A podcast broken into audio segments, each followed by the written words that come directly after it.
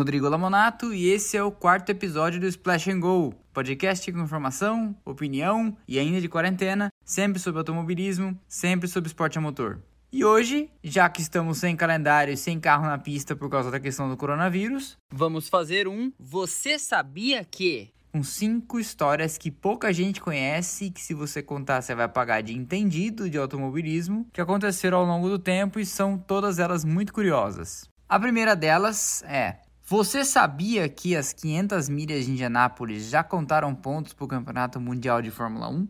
Pois é, entre os anos 50 e 60, as 500 milhas de Indianápolis somavam pontos para o Campeonato Mundial de Fórmula 1. É verdade que poucas equipes europeias atravessavam o Atlântico para correr as 500 milhas de Indianápolis, principalmente porque as 500 milhas tradicionalmente caem no mesmo domingo que o Grande Prêmio de Mônaco. O Grande Prêmio de Mônaco é e sempre foi uma corrida muito importante, do ponto de vista esportivo e do ponto de vista especialmente de patrocinadores. Por causa disso, Alguns pilotos que corriam a Indy e as 500 milhas nos Estados Unidos acabavam ficando bem na pontuação do campeonato de pilotos por terem tido um resultado bom nas 500 milhas de Indianápolis. Isso provoca uma distorção nas estatísticas, tanto que ainda hoje os Estados Unidos são o país com o terceiro maior número de inscritos no Campeonato Mundial de Fórmula 1. Isso porque, ainda mais naquela época, a... os Estados Unidos sempre teve muitos inscritos nas 500 milhas de Anápolis, por óbvio. Há inclusive pilotos que só correm as 500 milhas de Anápolis e não fazem o campeonato da Indy inteiro. Então, todos os anos, dezenas de pilotos que corriam as 500 milhas de Indianápolis acabavam aparecendo na classificação do Campeonato Mundial de Fórmula 1.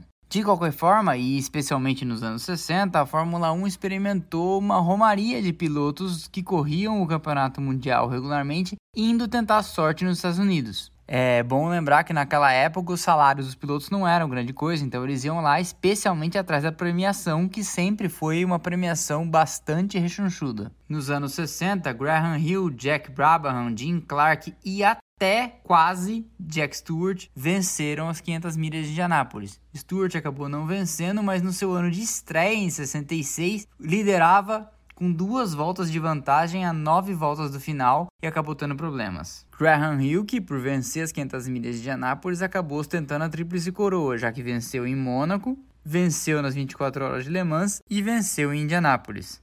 Você sabia que, em 2004, a então equipe Jaguar fechou uma parceria de divulgação do filme Ocean's 12, ou Doze Homens e um Outro Segredo, como assim ficou conhecido no Brasil. E o carro estava inteiro adesivado para o filme, e na ponta da asa dianteira levava um diamante avaliado em 150 mil libras. Cada um dos carros da equipe durante a corrida carregou um diamante desses na asa dianteira. E coube ao austríaco Christian Klein, um piloto para dizer muito mediano, a honra duvidosa de ser o autor da proeza de ter perdido a asa dianteira na corrida em Mônaco e com a asa dianteira o bendito do diamante que jamais foi encontrado. Parece até o tipo de história que apareceria no roteiro justamente de filmes como Ocean's 12 ou Doze Homens e um Outro Segredo. Você sabia que 100% das pessoas de sobrenome Hill que se inscreveram numa etapa do Campeonato Mundial de Fórmula 1 acabaram por vencer corridas e campeonato. 100% porque Graham Hill, Phil Hill e Damon Hill, filho do Graham, venceram corridas e foram campeões. Fica então a dica para a cantora Lauren Hill, caso ela queira continuar perpetuando aí a sina ou quebrar a tradição por vez. Você sabia que existe um piloto chamado Hans Meyer, alemão, que ostenta a duvidosa honra de ser o único piloto na história a não classificar, abandonar e ser desclassificado de uma mesma corrida? Pois é, em 1977 a Fórmula 1 corria pela primeira vez em Hockenheim. A mudança se deu pelo terrível acidente envolvendo Nick Lauda em 1976, que é bem famoso. Chegando em Hockenheim, 27 carros inscritos para a classificação. O regulamento da época dizia que largavam apenas 24. Feita a classificação no sábado, os 24 primeiros estavam, portanto, no grid da corrida de domingo e os outros três ficavam numa lista de espera. Se por alguma razão algum ou alguns dos 24 classificados no sábado não resolvessem não largar, o pessoal da lista de espera ia ser chamado para compor o grid. E o Hans Mayer, protagonista dessa história, se classificou em 27 Portanto, ele teria que contar com um pouco de sorte, já que três carros precisariam não estar dispostos a disputar o Grande Prêmio no domingo. Na largada, um acidente envolvendo Clay Regazzoni e Alan Jones tirou dois carros do grid. Mas lembremos que precisávamos que três carros saíssem do grid, porque o nosso amigo Hans Meyer era o terceiro na lista de espera. Por alguma razão, contudo, que ninguém sabe explicar, a ATS, equipe que o Hans Meyer estava disputando essa prova, resolveu dar partida no motor e mandou ele sair com o carro para o grid. Por alguma razão que também ninguém sabe explicar, na saída do pit lane não havia ninguém barrando o carro e o Hans Meyer fez uma volta completa e alinhou o carro lá no final do grid. Dada a largada, ele partiu partiu junto com todos os outros e a organização, a direção de prova, demorou sete ou oito voltas para se dar conta do que estava acontecendo. E resolveu, por óbvio, dar bandeira preta, ou seja, desclassificar o alemão. Acontece que antes de passar pela linha de chegada e visualizar a bandeira preta da desclassificação, o Hans Meyer teve um problema de caixa de câmbio acabou abandonando no meio do circuito. Ele, portanto, conseguiu, em apenas um final de semana, não se classificar, abandonar e ser desclassificado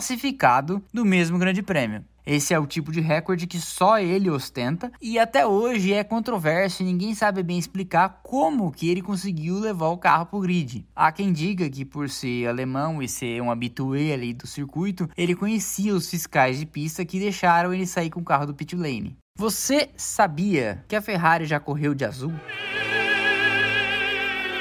Pois é, a mítica equipe de Maranello, conhecida pelo carro vermelho com o cavalinho rampante, sempre, ou quase sempre, correu de vermelho. Mas teve um dia que o comendador mandou pintar os carros de azul. Para entender essa história, é preciso voltar dois passos atrás e entender o motivo da briga política que levou o Enzo Ferrari a romper com a Federação Italiana de Automobilismo. Antigamente, a Ferrari disputava com a equipe de fábrica diversas categorias de turismo ao redor do mundo. E nessas categorias de turismo, o próprio nome já diz, há de ser um carro de turismo e, portanto, tem que ser um carro de produção. Por isso, essa denominação Gran Turismo, ou GT, que acompanha o nome de muitos dos carros. Em 1964, a Ferrari decidiu inscrever o modelo 250 num campeonato de turismo que ela participava na Europa. Acontece que, como eu estava dizendo, há de ser um carro de produção. E para ser um carro de produção, a FIA tem que constatar que pelo menos um número X de carros já foi produzido. Na época, esse número era um número de 100 carros. Aí então o carro recebia a denominação homologado. Então por isso que a Ferrari usa aquela denominação GTO. Então sempre que você vê a marca GTO, você pode saber que a Ferrari produziu no mínimo um número X de carros que a FIA exige para que o carro seja considerado homologado para correr em campeonatos de turismo. GTO significa Gran Turismo Homologata em italiano. Acontece que produzir 100 carros, quando você obviamente não está querendo produzir todos eles e quer fazer só algum número menor para competir, custa caro. E a Ferrari não queria gastar aquela grana naquela época. Então, o Enzo chamou o pessoal da FIA em Maranello para visitar a fábrica e contar lá e homologar os 100 carros produzidos. Ele recebeu o pessoal, chamou o pessoal para dar uma volta pela fábrica, pararam lá num pátio, contaram 20 ou 30 carros. Ele então chamou o pessoal para almoçar e falou: "Não, depois a gente conta o resto". Eles almoçaram, saíram, foram para outro pátio, contaram as 20 ou 30 carros. Quando eles estavam acabando, falou: "Não, vamos tomar um café". Levou o pessoal para tomar um café lá na cafeteria da fábrica. Eles tomaram um café café e seguiram para outro pátio e contaram mais 20 ou 30 carros. E chegaram lá num total de 100. Acontece que a Ferrari, como você já pode ter deduzido, não tinha 100 carros. E não tendo 100 carros, levou a FIA no bico e acabou homologando a 250, mesmo sem ter o número mínimo necessário. A Ferrari levou a FIA no bico porque cada vez que eles chamavam para almoçar ou tomar um café, alguém mudava os carros de pátio e eram sempre os mesmos carros. De alguma forma, eles descobriram e no ano seguinte, quando o Enzo foi tentar homologar a 250 LM, a FIA foi bem mais rigorosa, bateu o pé e na hora de contar os carros não havia lá 100 cópias dessa máquina e não saiu a homologação do modelo 250. Num acesso de fúria, o Enzo Ferrari disse que nunca mais correria com uma licença italiana. E não correr com uma licença italiana naquela época significava não correr de vermelho. É importante dizer que todas as equipes de um determinado país corriam com uma mesma cor. Tanto é que as equipes italianas corriam todas elas de vermelho, não apenas a Ferrari. Então Alfa Romeo, Fiat, Lancia, a Ferrari, a Maserati e outras que existissem ou que existiram corriam sempre de vermelho. A mesma coisa acontecia com as equipes francesas que corriam de azul, ou com as inglesas que corriam de verde, ou com as alemãs que corriam de prata, ou, as, ou com a, né, não as, japonesa, Honda, que corriam de branco. E então a Ferrari embarcou para as duas últimas etapas do campeonato de 64 a serem disputadas nos Estados Unidos, em Watkins Glen, e no México, pintada de azul. Para isso, ele se valeu de um expediente de correr com a licença de uma equipe americana chamada North American Racing, em nome de um revendedor italiano local de Ferraris, para não precisar correr sobre a licença da Federação Italiana, que ele jurou que nunca mais correria. Como você pode imaginar, isso não durou muito, porque afinal de contas a Ferrari está aí correndo de vermelho até hoje, mas foi mais um dos casos famosos, ou causos famosos, dos acessos de fúria e revolta do comendador Enzo Ferrari contra a Federação Mundial de Automobilismo. Então fica também de lição que toda vez que a Ferrari ameaçar sair da Fórmula 1, e isso acontece frequentemente, é melhor não levar muito a sério, porque esse é um expediente que eles usam sempre e no fim sempre estão lá, é a equipe que mais participou de corridas na história. E esse foi o quarto episódio do Splash and Go. Eu espero que você tenha gostado dessas curiosidades. Deu um certo trabalho pesquisar. E na semana que vem eu volto com mais um assunto ou alguma novidade do esporte a motor. Se você gostou, aperta o botãozinho para seguir o podcast no Deezer, Spotify ou Apple Podcast. E me segue também no Instagram, splashandgo.podcast. Ali eu sempre tenho novidades e sempre posto alguma notícia. Um abraço, valeu, até semana que vem.